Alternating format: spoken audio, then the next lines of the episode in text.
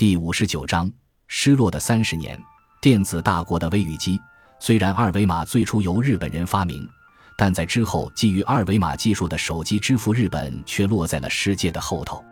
日本经济产业省将无现金支付分为信用卡、储蓄卡、电子钱包以及手机支付四大类。按此定义，二零一六年日本民间消费总额中无现金支付的比例仅为百分之二十左右。最低的鹿儿岛县不到百分之十五，最高的东京都市圈也仅为百分之三十，明显落后于其他主要先进国家百分之四十至百分之六十的水平。而同为东亚地区的韩国高达百分之九十六点四，位居世界首位。中国凭借二零一一年后基于二维码技术电子支付的快速普及，无现金支付占比也达到百分之六十五点八的世界先进水平。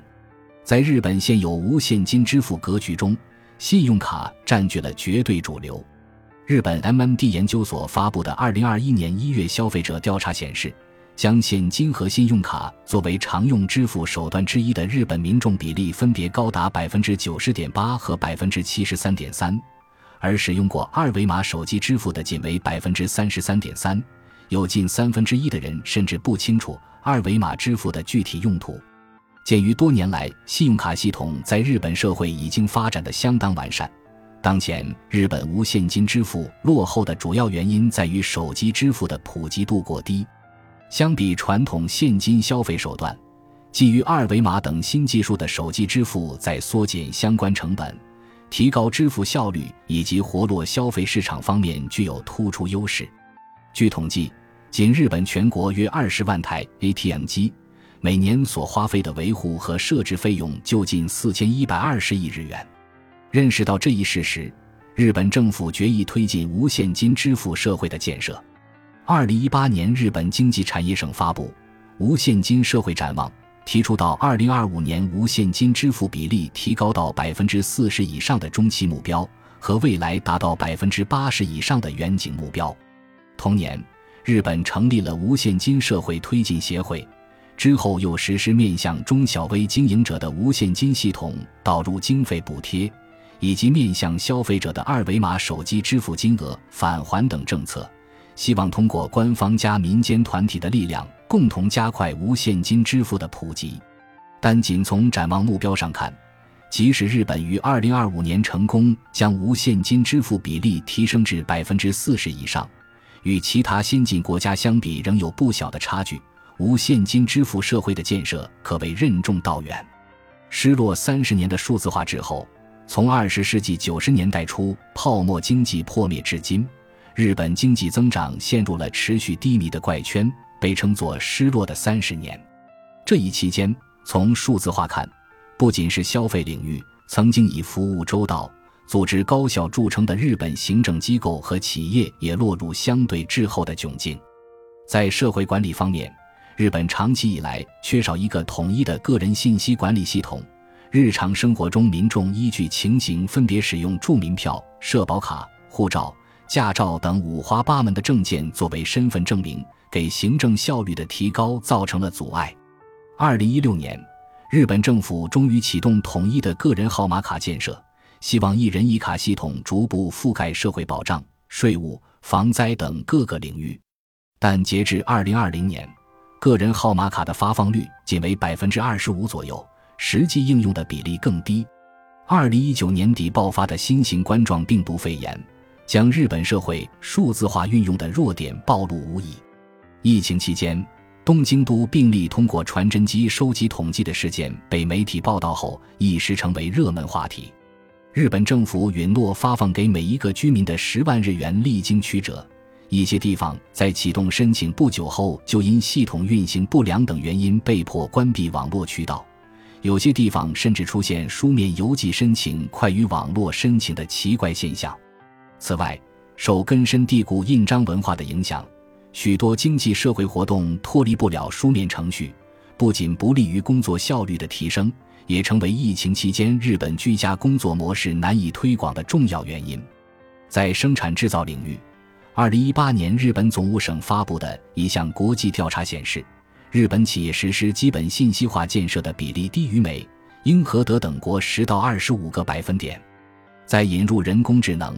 物联网等前沿技术以促进业务提升方面，同样落后于以上国家。具有传统优势的信息通信产业在新一轮数字化运用上的相对滞后，加上美国以及中国、韩国等后发国家的双重夹击，全球份额持续下降。半导体制造就是一个典型的例子。一九九零年，日本还在世界半导体生产十强企业中强势占据六席，但到了二零一八年，前十榜单已经难觅日本企业的踪影。此外，白色家电、黑色家电等多个领域也先后被中国、韩国赶超，逐渐在世界贸易中丧失竞争力。如果说在第三次产业革命兴起初期，日本依靠后世的研发投入和卓越的组织优势占领了高点。那么，随着二十世纪九十年代之后这两大支柱的削弱，日本信息通信产业增长的相对失速也就不足为奇了。首先，经济泡沫破裂之后，日本实际经济增长陷入低谷，企业财务恶化，导致官方和民间的科研投入乏力，科研费用 GDP 占比十年间仅提升了零点三个百分点。长期的通货紧缩、持续低迷的国内消费市场，以及新兴国家依靠价格优势的不断进逼，使得日本企业普遍失去了原先攻城略地的进取态度和创新精神，转而倾向固守已有的一城一池。其次，持续的经营不振，迫使不少企业开始裁员，导致二战后形成的终生雇佣制逐渐瓦解。雇员因此不再像之前那样对企业绝对忠诚，为企业付出全部的心血和智慧，在某种程度上也给原先密切、细腻、耐心的组织协作模式带来了消极影响。更关键的是，在第四次工业革命浪潮中，依靠大数据、人工智能等技术兴起的智慧化、自动化活动正逐渐变成主流。使得原先依靠组织协作创造新价值的空间被不断挤压，一些原本需要企业或者部门间反复协商磨合得出的生产意见，通过新技术即可快速得出最适化的方案，人力因素变得愈来愈不重要。最后，一个令人矛盾的事实是，日本企业早期建立的完善的生产管理系统，反过来削弱了新一轮数字化的动力。推翻已有系统的成本和新建系统带来的效益之间必须被充分的权衡和考量。而在产业经济省实施的一项调查中，针对新型数字化所带来的预期成果，大部分企业的回答局限于生产效率的提高，显示许多日本企业对于新一轮的信息变革仍缺乏深入的洞察和谋见，也意味着企业更容易低估新一轮数字化改造所能带来的效益。并因此放慢改革的步伐，可以说，日本在前一轮信息化竞争中赢取的桂冠，某种程度上却成了它在新一轮数字化变革中的一种负担。老牌电子大国的遗产和潜力，日本自身并非对这种困境无动于衷。相反，作为资源匮乏、自然灾害频发的岛国，刻入骨髓的危机感可能成为扭转形势的关键。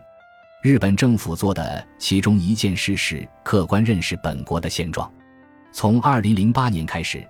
日本总务省紧密跟踪并发布信息通信产业国际竞争力指标。2016年起，又结合发展形势区分了传统信息通信产业和新兴物联网关联产业两大部分，为日本数字产业发展提供重要的信息。从总务省最新的报告看。日本信息通信产业总体世界份额虽然持续下滑，但凭借之前储备的丰厚遗产，在不少领域仍拥有不俗实力。IoT 产业方面，二零一九年日本整体的世界份额为百分之十八点五，居全球第三位。IoT 之下的五大分领域均居世界前四，反映了日本在新一代信息技术产业上的布局较为完善。其中，智能工厂占比百分之三十五点四。高居世界第一，基于物联网技术的健康医疗占比百分之二十五点八，仅次于美国，居世界第二；清洁能源占比百分之十二点二，与德国相当，仅次于中美；智慧城市占比近百分之十，位居中美韩之后。车辆网方面相对弱势。占比仅为百分之二。传统 ICT 产业整体份额维持在百分之八点五左右，同样居世界第三位。其中，服务应用、关键设备、家电及自动办公设备表现优于整体水平。另外，根据日本经济新闻发布的二零二零年全球主要商品服务市场份额看，日本企业占据全球第一的品类虽然较上一年减少了四个，但剩余的七个品类中包含了电子摄像头。互补金属氧化物半导体传感器、偏光板、复印机和手机锂电池等信息通信领域的重要商品。另外一些指标则表明了老牌电子大国拥有的潜力。二零一九年，日本通信信息产业相关研发据点超过一千家，约占世界总数的五分之一。研发据点及研发费用仅次于美国，表明日本在信息技术方面的科研投入正逐渐恢复。信息通信产业相关并购数量也实现正向增长，并购件数占世界百分之八，并购总额占世界百分之十一点五，反映出日本信息通信产业依然拥有较强的活力。当前，日本在信息通信产业保留的优势很大程度集中在上游材料生产和专业设备制造环节，比如在半导体生产领域。虽然日本企业的全球份额已从巅峰时期的百分之五十下降到目前的百分之十，但依靠占据硅晶圆、洗净液、感光材料、蚀刻、气体、封装材料等上游材料约百分之五十的世界份额，依然具有举足轻重的地位。而二零一九年世界半导体制造相关设备企业十五强，也有超过一半的企业是日本企业。